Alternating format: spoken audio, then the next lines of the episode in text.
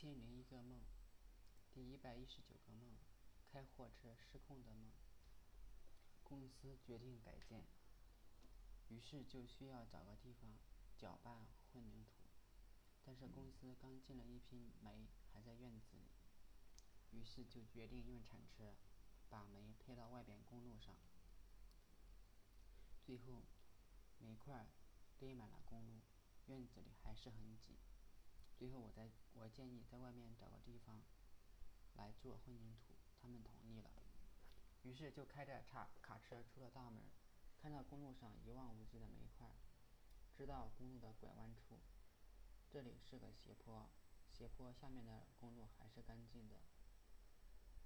我开着货货车开始下坡，然而我发现我们的货车是倒着开的，速度比正常行驶的速度还快。这时，从旁边公路拐过来一辆大货车。这台大大货车因为拐弯，占据了整条公路，而我的货车并没有减速，就这样冲了过去。对面的大货车司机见机不对，连忙打方向，希望马上马上调整好方向。然而已经来不及了，我们的货车撞了大货车的尾巴，还好没有正面相撞。那结果一定相当的悲惨。就这样，我的货车继续往前冲，似乎是失控了。而前面路上停了很多车，路两边还有很多行人。我连忙呼喊，让让他们躲闪。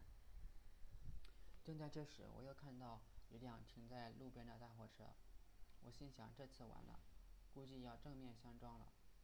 最后，我的货车冲上了路肩，撞上了一个三轮车，被大货车三轮车和路肩卡住了，才停了下来。我很庆幸没有撞到人。这个梦似乎反映反映了我对公司的不满，因为梦中的公司完全是不考虑实际，倒行逆施逆施。我预感这样的公司应该不会长久。而且昨天散步的时候，我想到中国的工会和外国的工会性质完全不一样，更别说我们这种小公司，根本不可能有工会。而老板想做什么就做什么，完全是一言堂，而员工只能默默承受。从这周开始，我决定周六不加班，因为中途有事。我去公司拿东西，看到了开发和测试除了我都在，这让我很震惊。他们口口声声说对公司怎么不满，基本上没有明面上的行动。我只能惊叹他们的忍耐力惊人。而同学的说法是，IT 行业都这样加班。对此我嗤之以鼻。我很想对他说：“别人吃屎，你也吃吗？”我以前的公司虽然有加班，但绝不是我们这样，天天加班，月月加班，年年加班，永无永无宁日。公司从来不考虑员工的感受，甚至端午节福利也没有了，更别说迟到扣工资、不加班扣绩效了。我总觉得人不是机器，而很多中国公司的管理人的方法就是管理机器一样，润滑油、保养完全不需要，只要干活就好。